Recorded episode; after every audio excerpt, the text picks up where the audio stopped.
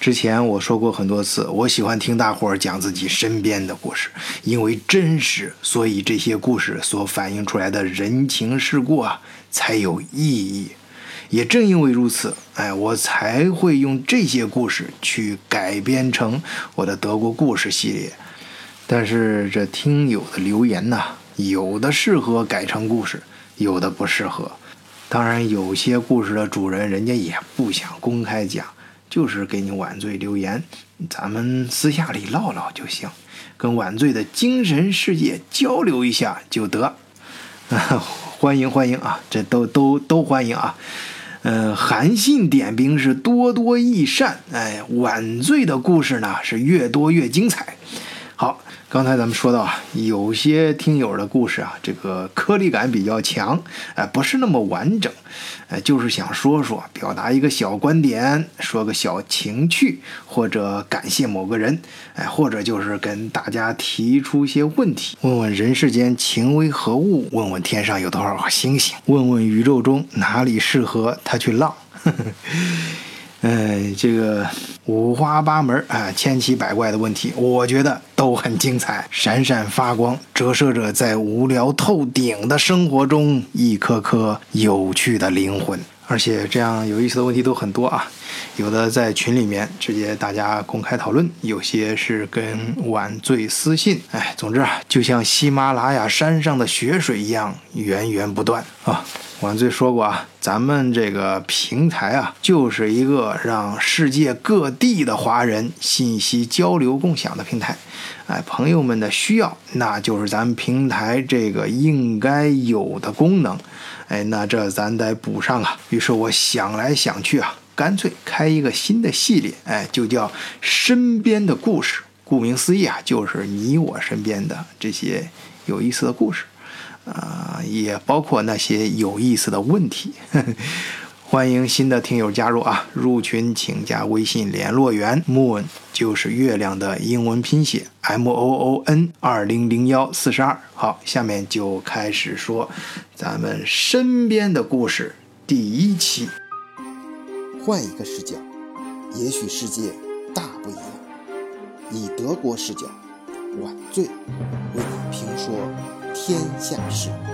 第一个故事呢，嗯，这个故事的主人就在咱们群里，所以我不便说他的网名啊，当然更不会说人家的原名了。他的女儿呢，现在上大三，是艺术类设计，想大四毕业后申请到德国读硕士。之前也咨询过我，这我在群里面说过几次啊。凡是想移民到德国的，或者是想到德国留学的，因为市面上形形色色的中介。很多，有真有假，而且在真给你办的过程中，有的人要钱多，有的人要钱少啊。咱们德国视角呢，咱不挡别人的财路啊。但是咱们自己的听友，凡是加入咱们德国视角听友群的，哎，算是加入咱们平台的，就是把晚醉当朋友的，那晚醉肯定会对你负责。那我在群里面也承诺了啊，我会免费的，嗯，而且是永久免费的跟大家。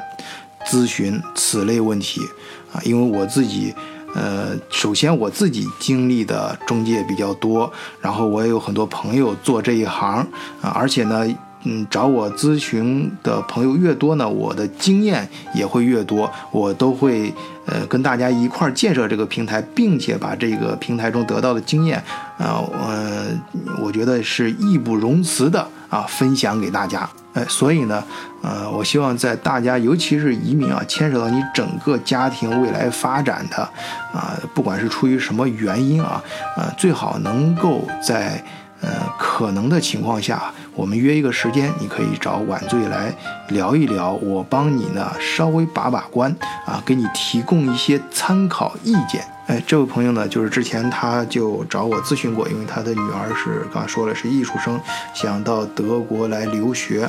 因为那时候还是一个很初级的想法，所以我们进行了一些简单的交流，也给他介绍了一些情况。但是后来过了一段时间，他又找我说出现了一些状况，啊，是什么状况呢？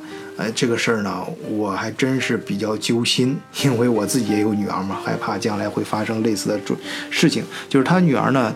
哎，我这里先声明一下，希望大家理解，我不会提任何名字，也不会提到具体的年龄，啊，也不会提到国家和具体的地名，这是我觉得对听友的、对给我提供故事素材的人的一个尊重和保护。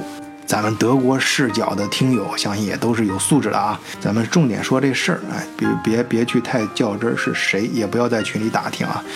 好，接着说啊，他女儿到，呃，某个国家去留学一年之后呢，啊，发现有点问题，回来之后，首先是不再想去德国留学了，而且也变得很消沉，啊，整个人呢容易发怒，容易暴躁。后来是怎么回事呢？原来他女儿啊，自己在其他国家留学的时候，谈了一个男朋友。呃，于是回来之后就是茶不思夜不寐，啊，一心想着还要再无论如何要赶快再办回那个国家去啊，继续回那个国家读硕士，然后跟那个男生在一起。哎，当然我起初一听啊，啊，大家都可以想象啊，那呃反应就是 这这有什么大不了的？那个那个孩子到这个年龄了嘛，谈恋爱不是再正常不过的事儿了。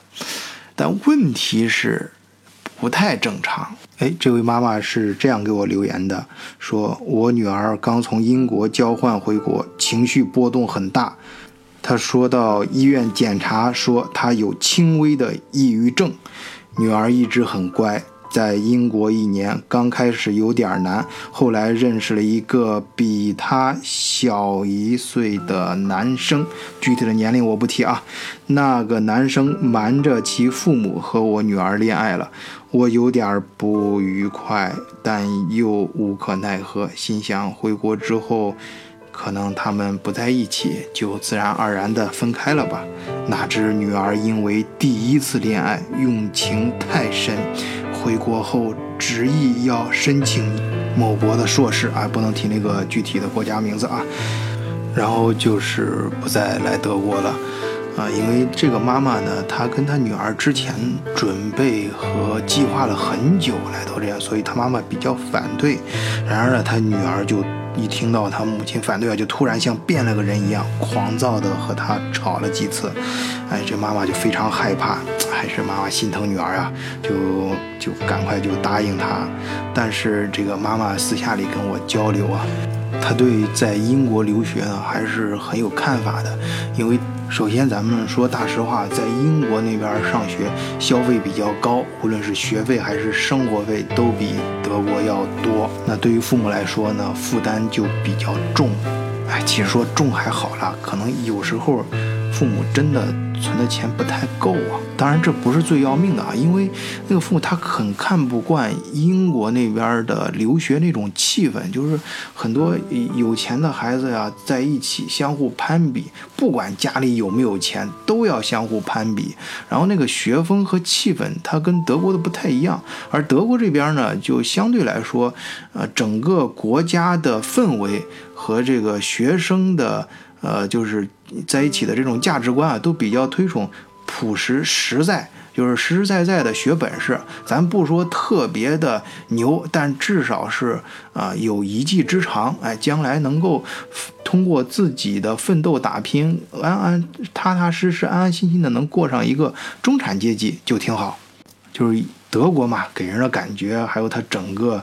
呃，国民素质也就是朝着这个方向，哎，就是工程师，哎，就你头脑中笨笨傻傻的，哎，踏踏实实的，就这感觉。哎，这位妈妈呢，就想让自己女儿呢，将来能这样子踏踏实实的过日子，就挺好。嗯，但是这件事情已经发生了，对她女儿造成了很大的影响。而且呢，你想，她女儿跟那个男生在一起的时候，那个男生的父母啊。也很反对这件事儿，因为那个男生本身比他小，也是刚刚开始上大学，所以呢，他们俩在一起之后，好像成绩就不太好了。也不知道是本身就不好呢，还是说跟这个女生在一起之后成绩变得不好了。总之，那那边的父母很容易就造成这样一个印象啊，就是那是你女儿跟我儿子在一起之后，让成绩变得不好了。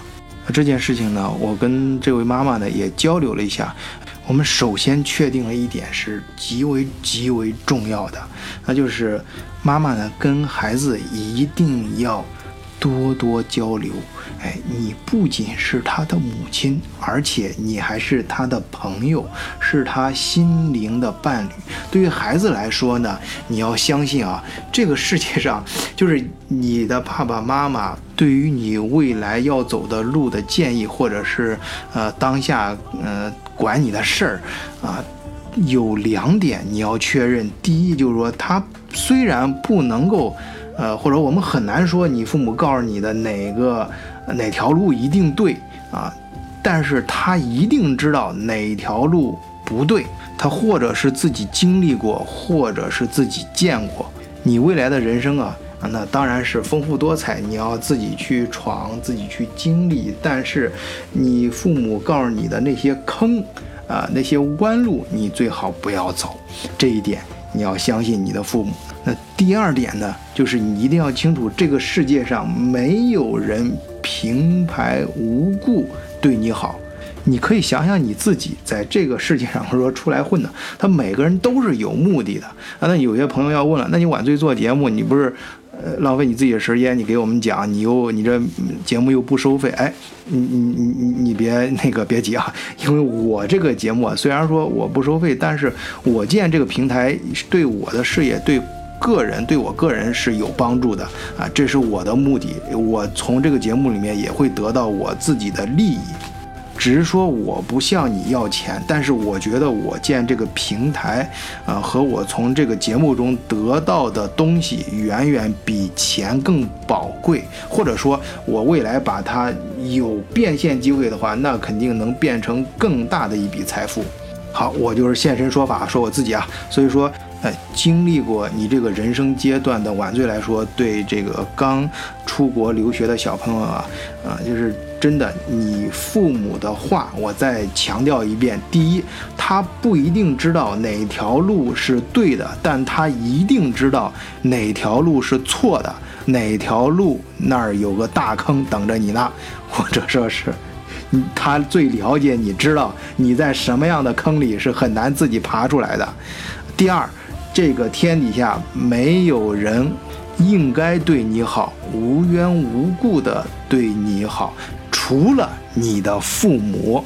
所以说，鉴于上面我说这两点啊，我觉得，呃，到这个年龄阶段的孩子们呢，可以把你的父母啊，不仅仅是当成父母，不是说缺钱了才问他要钱，而是说你也可以把他当成你的闺蜜。哎，有些话真的可以跟父母。唠唠，哎，说说，多交流，哎，最后呢，这位妈妈呢也提出了两个问题，哎，这个问题呢也是问咱们所有听友的，希望听友可以，呃，在德国视角的听友群里面，呃，谈自己的看法啊，也可以在评论区里面留言。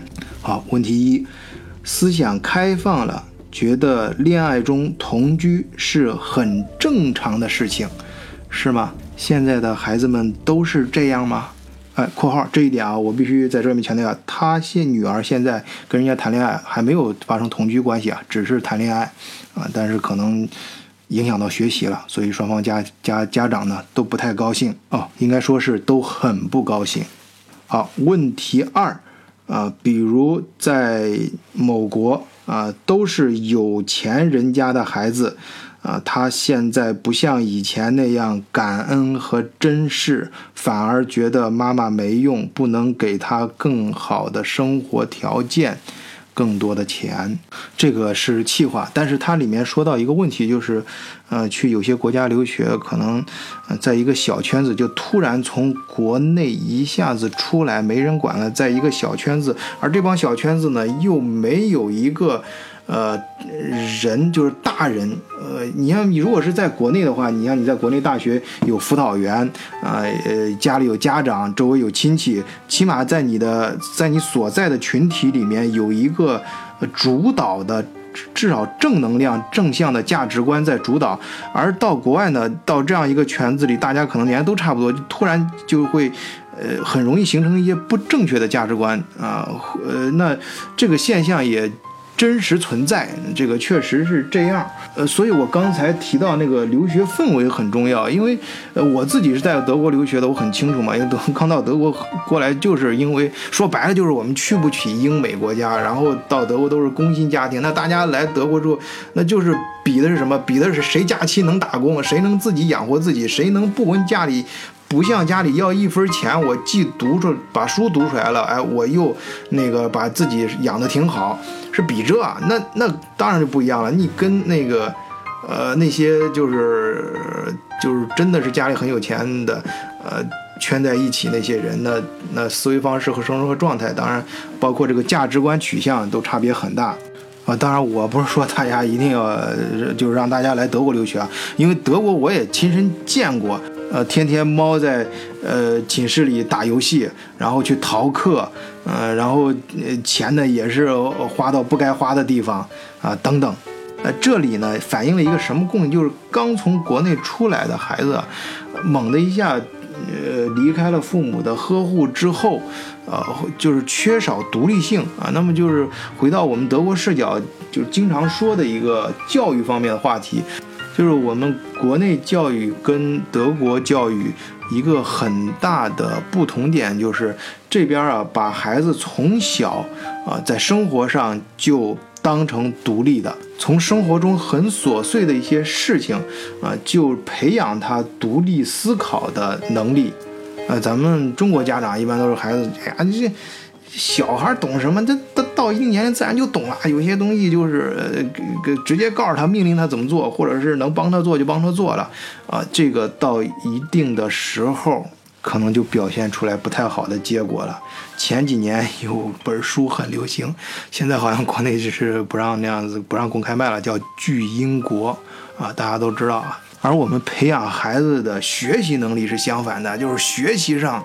啊，一定你要很强，你你要什么？一一吃得苦中苦，方得甜上甜，啊，呃，不是方呃，那方得人上人啊。对，咱们还强调那个一定要做人上人啊。什么十年寒窗无人问啊，金榜题名天下知啊。这这个呃，一定要什么人上人，天下知什么这种。大词儿从小都让你都就就就套到小孩头上了，在这方面就是从小都像大人一样的去教小孩，而在其他生活方面呢，我就就哎就不重要，不重要，这些都不重要。呃，这就让我突然想起来前两天一个事儿，不这两天儿子放暑假了嘛，本来我跟他妈 就是说，呃放呀随便玩吧，在家呃我玩出去玩去哪玩都行。哎，正好呢，我们看到我们家对面这个操场上。呃，有有有朋有朋友组织的这个棒球班啊，就像夏令营一样，就是时间很短，七天。呃，好像还有那个美国那边过来的教练。哎，我们就是就在开班的头一天突发奇想，带着儿子就去报名了。啊，第二天开始，我头一天带他去的时候，那儿有一个呃马来西亚的华侨，就是呃说话就是和那个汉语都说的很不流利了，就几乎他。呃，没有一个词儿是那种，呃，普通话让我听得很清楚的。但是他非常的喜欢谈啊，你说这这种人，我让大家有可能也也接触过有些老话，因为他他一辈子都没去过中国，他出生就是在马来西亚出生的，呃，然后十八岁到德国，在德国已经生活了五十年了。那这样的人，大家都 都应该在电影上或者什么地方，呃，有这样的感感觉，跟他交流，他们。说话就是很难说成句子，都是一个词儿一个词儿的，哎，但这这样子的话也会让他表达的重点更清楚啊。他就想给我表达，就是说这孩子呀，呃，在其实，在学校里面，在他成长的过程中，啊，最重要的几门课是哪些呢？第一，你猜是什么？嘿，体育，哎，就是咱们中国说最不重要的那个文体美这节课。第二就是音乐啊，第三。就是艺术绘画，哎，到最后才是哎文化课，哎这儿啊，我只是说不一样的现象啊，我不做评论，因为这个问题我觉得很复杂。中国有中国的国情所在，因为我们这中国现在呃孩子就是读书，每天作业很多，要必须很努力，面真面对很大的竞争压力，这是一个现象啊。我不去评论，我们不是评论它对错啊，这个现象，呃。造成的那就有一个高考横在这儿，没办法。而对高考制度呢，我们也很难去评价它的对错好坏，因为你站在有些人的立场上说，那高考。是呃不好的，应应该强调素质教育，应该像国外大学这样去申请，综合去呃判断一个学生，然后呃大学自主招生啊。但有的朋友说呢，那就不对，那你要站在有些人的立场上，那是这些可能对于那些农村条件不好的孩子，这是人家翻身的唯一机会。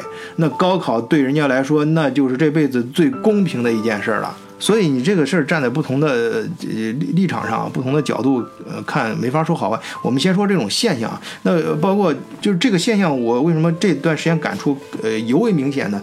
因为呃，这样可能高考过后有有好多朋友就是呃想呃办移民嘛，我刚才说了可以找我来咨询，我可以帮你呃提供一些参考意见啊，呃帮你把把关，呃鉴鉴定一下有些中介啊，但是。呃，有就有些朋友，我就经常问他为什么要出来，因为我是，其实我是首先是极为反对就轻易的出国啊，一一一一定要就是先感受一下啊，自己适不适合国外生活，因为整个家庭出来那不是一件很重要的事儿，所以我就觉得你这么大重大的一个决定，你是什么支撑你让你去做出这个判断呢？他说我想让孩子到国外接受。教育，以前呀，我总是想着到海外来接受，那就是接受更好的教育呗，那就是说海外的素质教育比中国的好呗。哎，不是这样，不一定。他不是说让我孩子说是接接受更好的，我只是想让孩子逃离，呃，目前国内呃这么呃。竞争这么残酷的这种学习环境啊，不不想让他回忆起自己的呃童年和青年青少年时光的时候，就是埋头写作业啊，就是在跟别人天天比较分数，而是想让他到国外那样，就是全面的，像我刚才说的，国外学校可能最重视呃体育啊，这音乐、绘画，自己有一个丰富的青少年。当然，我跟我强调啊，不是说国外学文化课学习就很轻松啊，这几门课，包括他的体育，呃。呃，绘画、艺术、音乐，这这都不轻松。他每一科门课都很重视，都是要算分的。呃，就是说让他逃离国内竞争这么残酷，而到国外去过一个像正常的一个呃青呃青少年去去接受这样的一个生活，呃，然后不用像国内那么的拼命，也能够考上一个大学啊，能够过一个呃正常人的生活就好。哎，可怜天下父母心啊！这一点我觉得。呃，现在新的家长啊，可能就是跟我年龄差不多的这一代人吧。呃，可能我们跟呃之前的这个父母不一样的一点，就是我们不再是说强调想让孩子一定要呃怎么呃奋斗出一条路，活出个人样，要做人上人什么的，而是说嗯，就是想让你逃离国内啊，就是就不想让你那么辛苦，呃，让你过一个正常人的生活就好。啊，幸福快乐就好。哎，这块我就不再多说了，要不然有些听友可能要说站着说话不腰疼。你国内没办法。那好，我们那个，哎，这样这样，我们还是回来说故事啊，说故事啊，接着说这个身边的故事。我尽量找呃相关的，或者是能够用故事来解答故事的这样的故事啊。呃，第二个。故事也是提出的一个问题，遇到感情方面的一个两难境地，啊，是我们群里面的波波妹妹，呃，讲述的她身边的一个故事，也是替她朋友提出的这样一个问题啊。我们单位有个同事大哥啊，他的媳妇是北京某著名高校的本硕博啊，博后是斯坦福大学读的。啊，他们彼此初算是初恋吧，好像还是高中的同学。嗯，然后这个同事大哥呢，是在中国也是某个著名高校毕业之后呢，就到我们单位了。然后他们就分手了。啊，再后来呢，呃，他们又在一起了。然后那个大哥和那个大姐呢？都已经三十，呃，这个具体年龄我不不能在节目里面说啊，就是三十多吧，啊，那个时候呢，大哥谈了几段恋爱也不太成功，大姐已经是北京某高校的教授了，啊，呃，是英语、阿拉伯语都很棒，呃，还能接一些私活儿。呃，大姐昨天早上吃饭的时候还跟我聊了半天，说她在北京那所高校里呢，吃是不要钱的，住有分的公寓，两室一厅的那种，啊、就是在那高校的校园里，基本工资是一年。呃，小三十万，我是我节目里面都不会提到这个具体的数字啊，请大家理解，请大家理解。呃，再加上接一些私活儿，一年至少也能挣哎五十以上，就五十万以上啊，这都不是具体数字。嗯，但是在呃那个高校那种激烈的竞争环境下。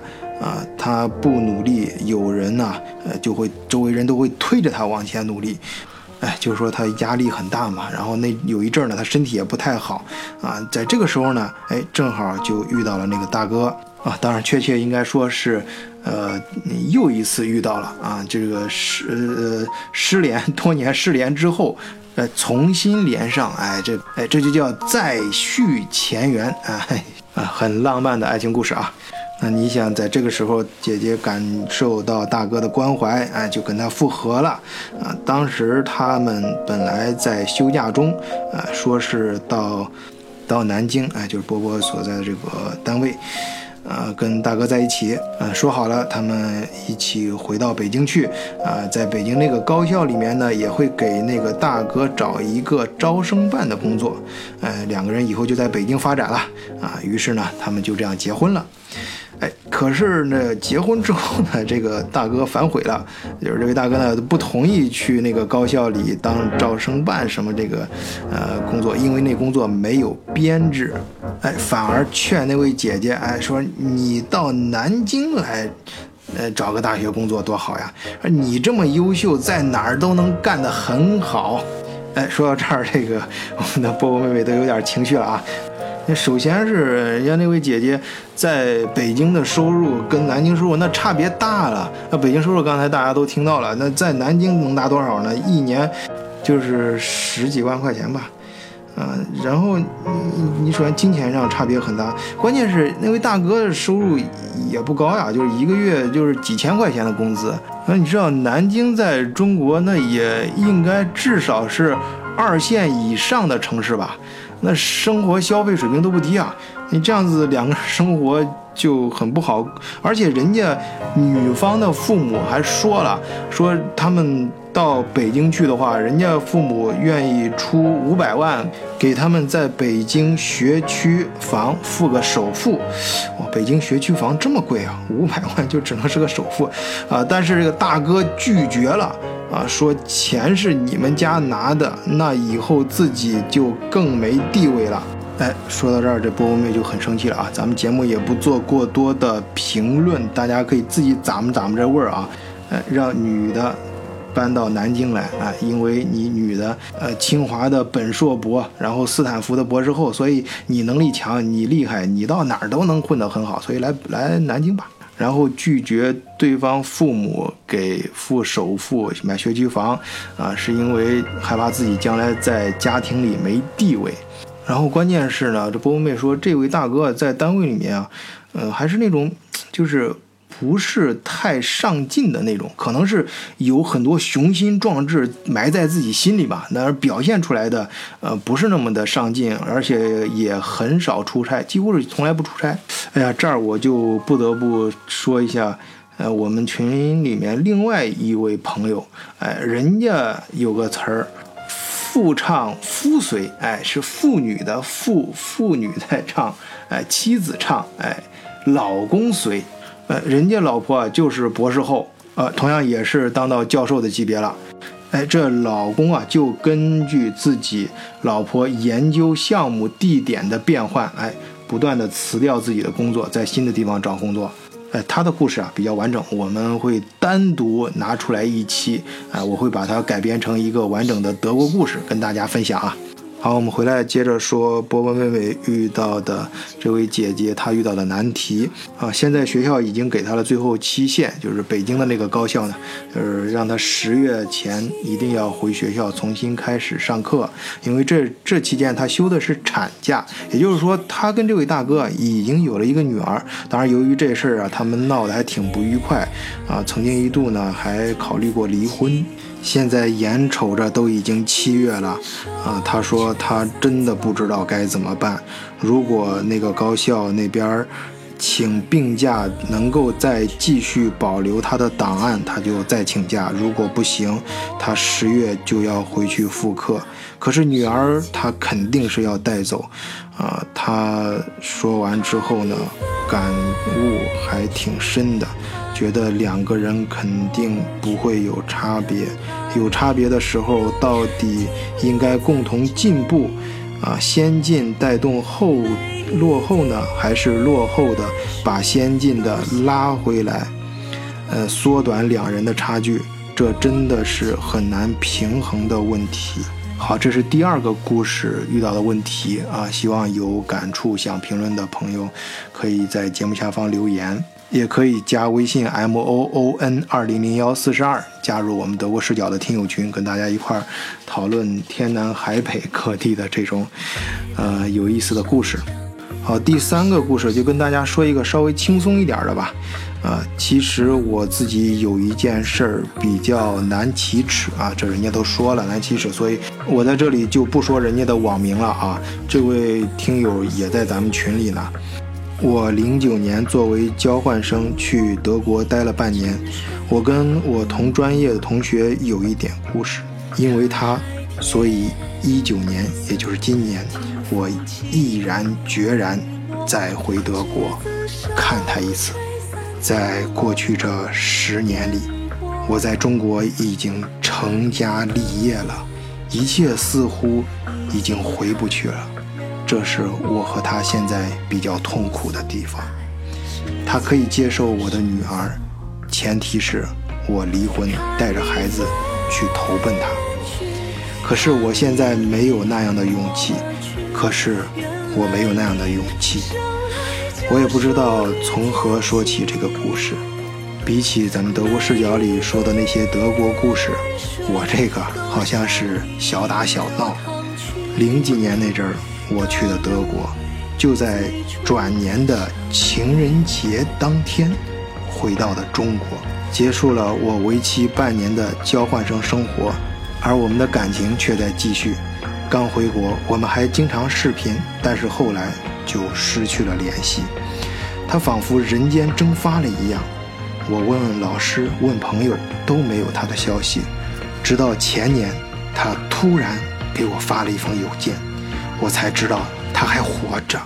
这十年中，他发生了一场意外，所以失去了所有人的联系。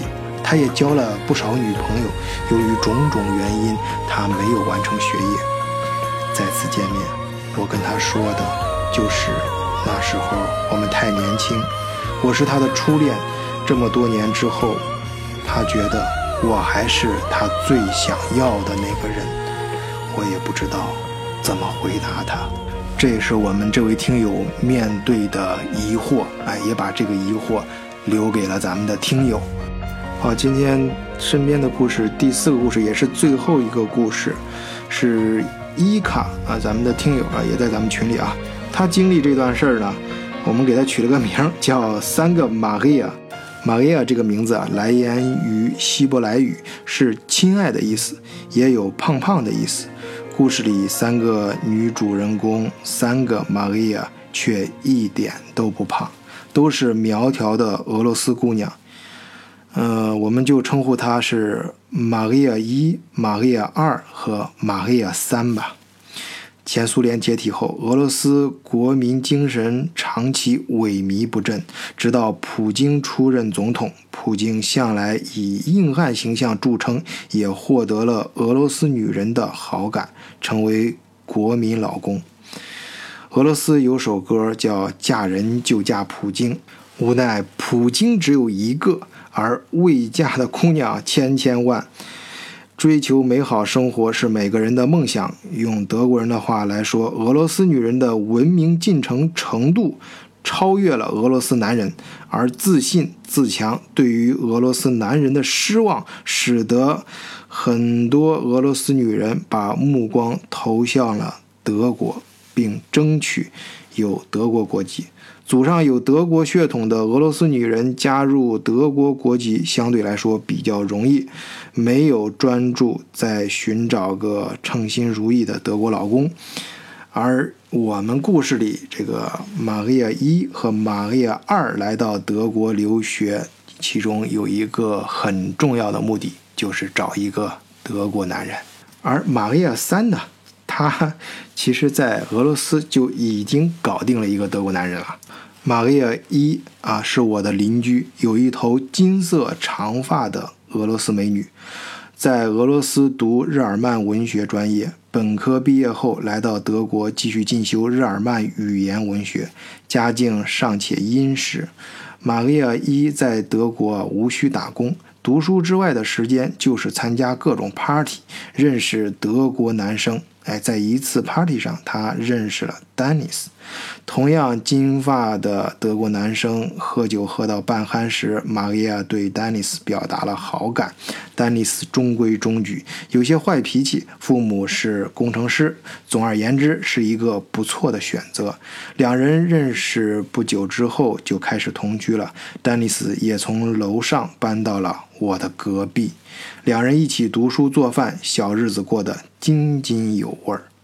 有时候俄罗斯同学聚会也会在我们的厨房和客厅，欢乐的时候大家也唱几句。有一天聚会中出现了一个新面孔，棕色长发、黑眼珠的玛利亚二。新来德国尚未找到住处，哎，经玛利亚一的介绍和帮助，玛利亚二搬入了我们的 VG。啊，这个 VG 就是 w o h n u n g s e s h a f t 就是，呃，就是像什么？对对，就是像那个《爱情公寓》里面那种，呃，年轻人合租啊，合租这种房子。好，我们接着说这个故事。那这样子的话，你像玛利亚一和玛利亚二，哎，这下就都成了我的邻居了。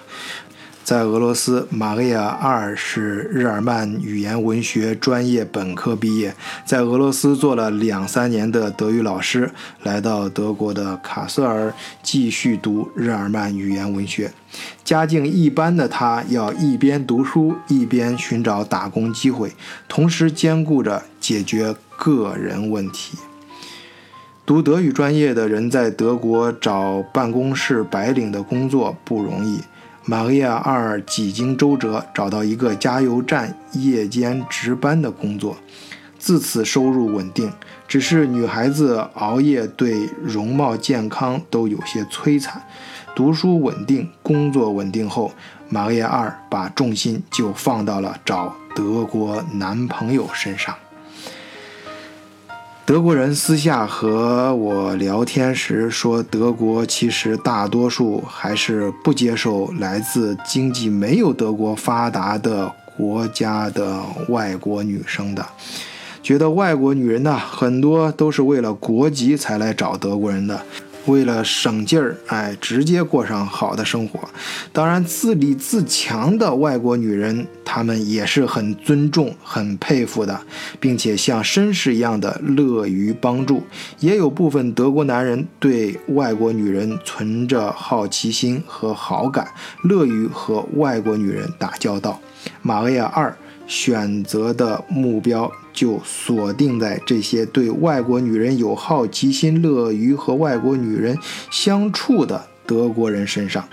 安德烈亚便是玛利亚二的目标之一。安德烈亚父亲是土木工程师，母亲是医生。哎，顺便说一句，我读的是机械系。呃，我所住的这个学生宿舍呀。这个大的 VG 一层住了十六人，共用厨房、客厅。除了我一个中国人外，还有十个德国人，两个俄罗斯人，哎，这两个就是玛利亚一和玛利亚二，啊，还有一个罗马尼亚人，三个阿拉伯人。VG 里每逢外国同学 party 的时候，安德烈亚总是热心帮助，哎，也落了一个不错的人缘儿。哎，有时候我请中国同学聚餐的时候，安德烈亚就帮助清理厨房、客厅，忙前忙后，很热心。当然，一部分原因也是想蹭点美食可口的中国饭菜吧。帮忙多了，我和安德烈亚聊的也逐渐多了起来。有一天傍晚六点左右，我正在屋里吃块烤的蛋糕，安德烈亚敲门来问个事情。哎，我就自然的按照中国人的待客礼仪，请安德烈亚到房间里来，并端给他一块蛋糕。安德烈亚大受感动，当时居然就对我表白了，我吓了一跳。我虽然精通德语，对德国文化也非常感兴趣，但是。但是本小姐往上数三代，那都是教师啊，可以说是书香门第啊。中国的传统文化在我内心深处是根深蒂固，我也从来没想过留在德国，也没想要嫁一个什么德国老公。安德烈亚和我两个二十五岁左右的单身男女同住一个 v g 当然这 v g 里还有其他人啊，又相互有好感。哎呀，这种剪不断理还乱。啊，成了说不清的一种关系，呃，比别人走得更近些吧，这会激起玛利亚二的强烈不满。啊，他认为是我抢走了他潜在的男朋友，玛利亚二开始给我背后使绊子，哎，我都能感觉到，并且开始研究这个厨艺，可能是受了我上次那个事儿的启发。哎，玛利亚认为。这呃，我啊，就是我抓住了安德维亚斯的胃，从而抓住了安德维亚斯的心啊！这里呢，不得不捎带夸夸中国的饮食文化确实很厉害。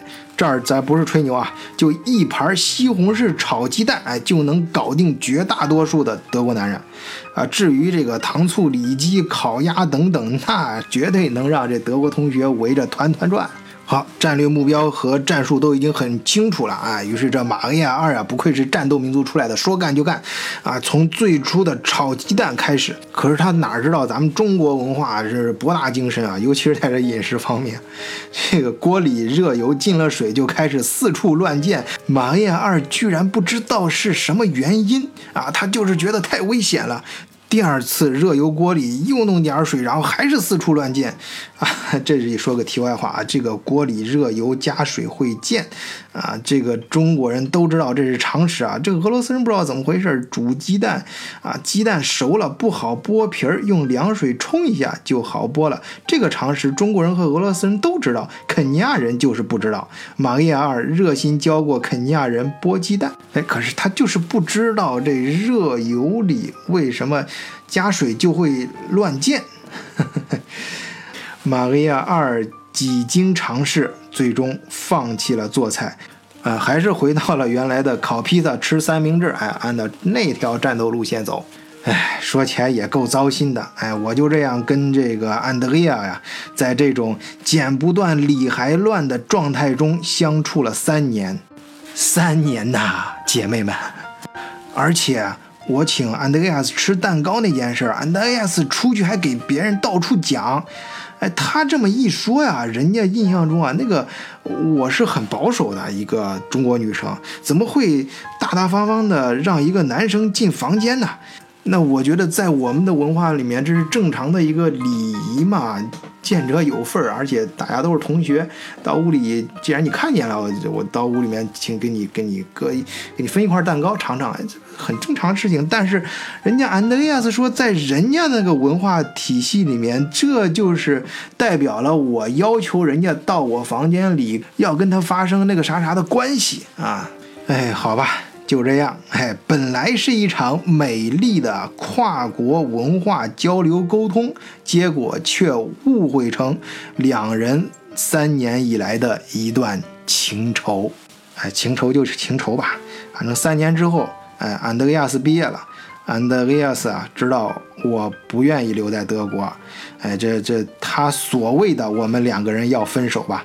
啊，安德烈亚斯说，哎呀。呃，你不去找工作吗？我在这里多陪你一段时间吧。哎，当时我当时就发脾气了，啊，我说你知道我留学读书有多累吗？我是为了一个美好的将来，是给我父母一个交代。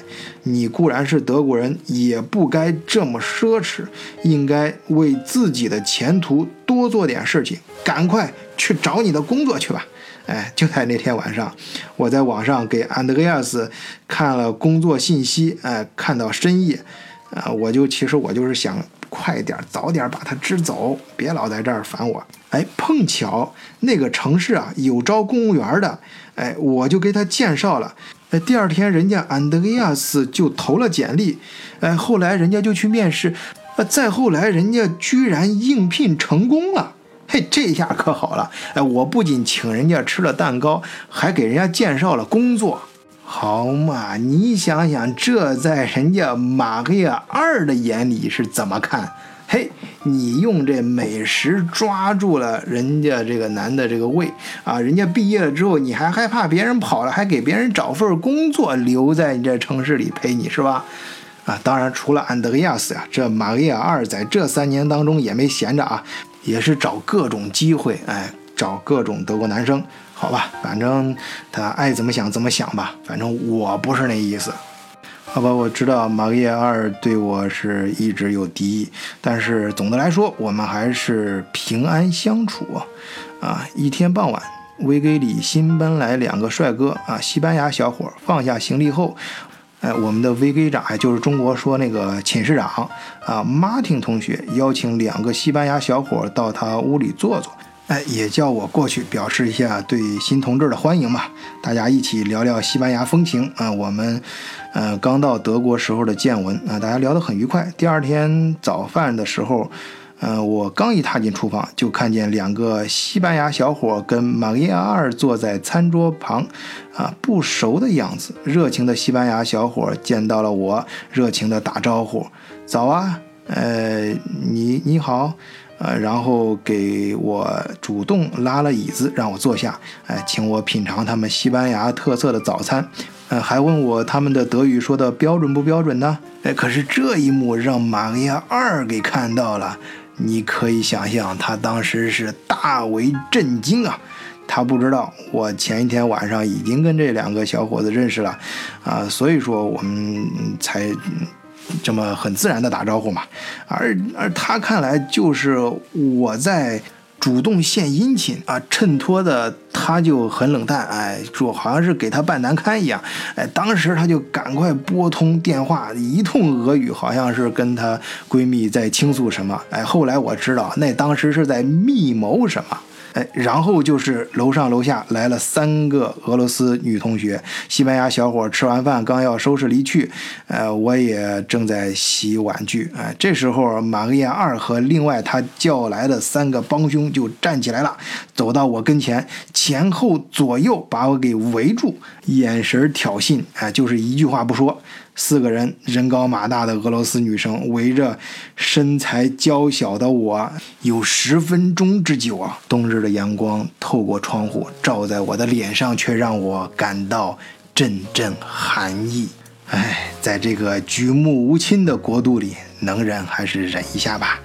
我什么也没说，哎，等了十分钟以后吧，我就做了一个让开的手势，Beat。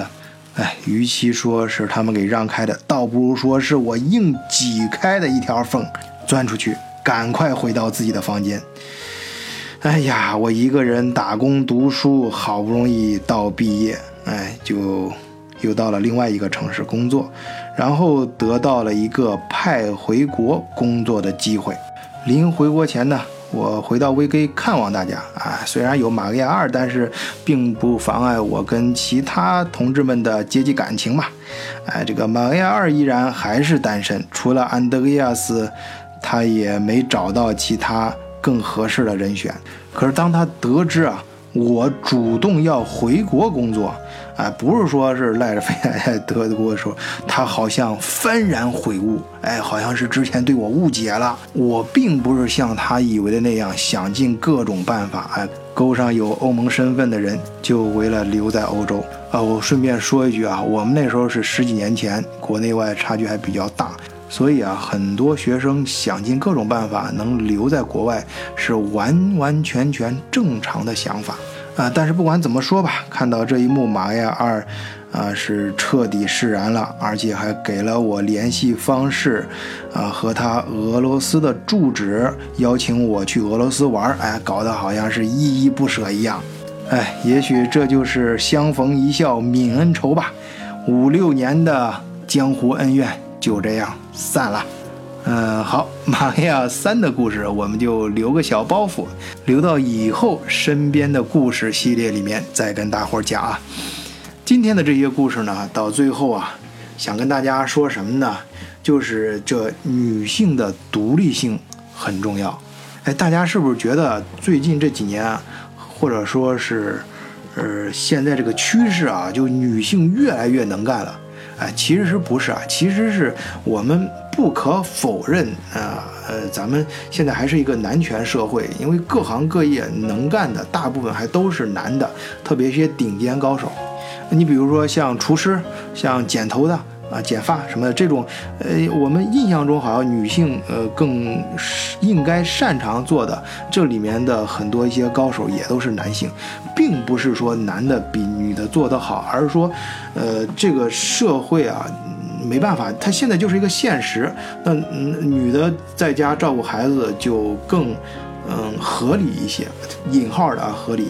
那女性啊就没有更多的时间去专注于某一项工作。那么我们大家都知道这个原理啊，你你专注于一项工作，更多的时间投到上面，你才可能会比别人做得更好，你才可能成为这个行业中的顶尖高手。那当然，我们不是说个别的个别的女性在各在有些行业成为顶尖高手也不罕见。但是就面儿上讲，我们还是一个男性社会，所以说，呃，在这个男权社会里面，你女性呢，她不是说现在女的越来越能干了，而是人家有了一点恢复啊，是越来越恢复正常了。在这个过程中，哎，我们就好像就好像那个车啊，我们开车的时候，我们从时速三十提到时速五十六十的时候啊，你就觉得突然车变快了啊，变得很快，而同时呢，你从一百时速一百降到时速八十七十的时候，你好像觉得车变慢了。实际上这个时候它比你时速五十六十的还快很多呢。这就是变化给人造成的一种错误的感觉，就是说不是女的啊现在变得越来越能干了，而是人家正常的恢复，人家有了一些正常的发展，而这种正常的其。重要的一个因素就是社会要给女性独立的环境和发展自己发展的这个空间。那么扩大，我们把这个思维啊更扩大一些啊，就是我们说我们的孩子在成长的过程中，你也要培养他的独立性，要给他的心灵成长有一个相对独立的空间，这样在他。长长大之后啊，不不，呃，就不单单是说到国外，有时候在国内到某地去上大学，突然独立之后，啊，要独立面对生活的时候，不会说自己出现比较糟糕的状况。而这种独立呢，不是说你去不管它，你要知道啊，这个人们在成长的过程中，这个心灵啊，都需要存在感。哎，这种心灵的存在感，呃，就是我在呃讨论完这个故事时之后啊，跟群里边多多同学也在探讨，他也是独自在呃日本留学啊，学习非常好，人家也是在读博士。当然，他也遇到过一些生活困境。本来我是想在今天节目里面说的，但是时间问题，我看将近一个小时了，啊，我们可以下次再说啊。就是就是他提到这个，就是心灵存在感，就是你在海外的时候，你要首先你要有想想有了这个独立，就是你本来应该从小有的这个独立发展的空间，但是你小的时候没有，突然到。大了二十多岁，突然有了心灵空间，然后突然一下独立了，你这样心灵会怎么样呢？会突然失去存在感。大家知道什么叫存在感？你想想什么是存在感？就是你能感知到周围东西的反向对你的反馈，你才有存在感嘛。假如说你在一个人群当中，你说一句话没人理你，呃，没有人反馈，你即使骂大家吧，大家都不想理你，都不想反过来骂你，你你你有存在感？你当然就没存在感了。如果你稍微说一句话，人家马上有反馈，就有存在感。这种心灵的存在感啊，很重要。而这种情感感需要需要父母的努力，哎，就是你孩子出国之后啊，他可能身体离你远了，但是你要想办法让他的心离你更近啊。就是他他不管在海外，你要经常问他他心里有什么变化呀，在外面见到什么呀。然后你这个孩子也要主动跟父母交流，因为你要知道你在父母那儿得到的反馈是最真实的啊，也是父母也最希望给给到你反馈啊。这个时候你在心灵上才会。度过这样一个我们说过渡期吧，让你的心灵在逐渐的这个呃，在父母的这陪伴下，能够逐渐找到自己在社会上的存在感。好，今天第一次做这个节目，希望大家喜欢。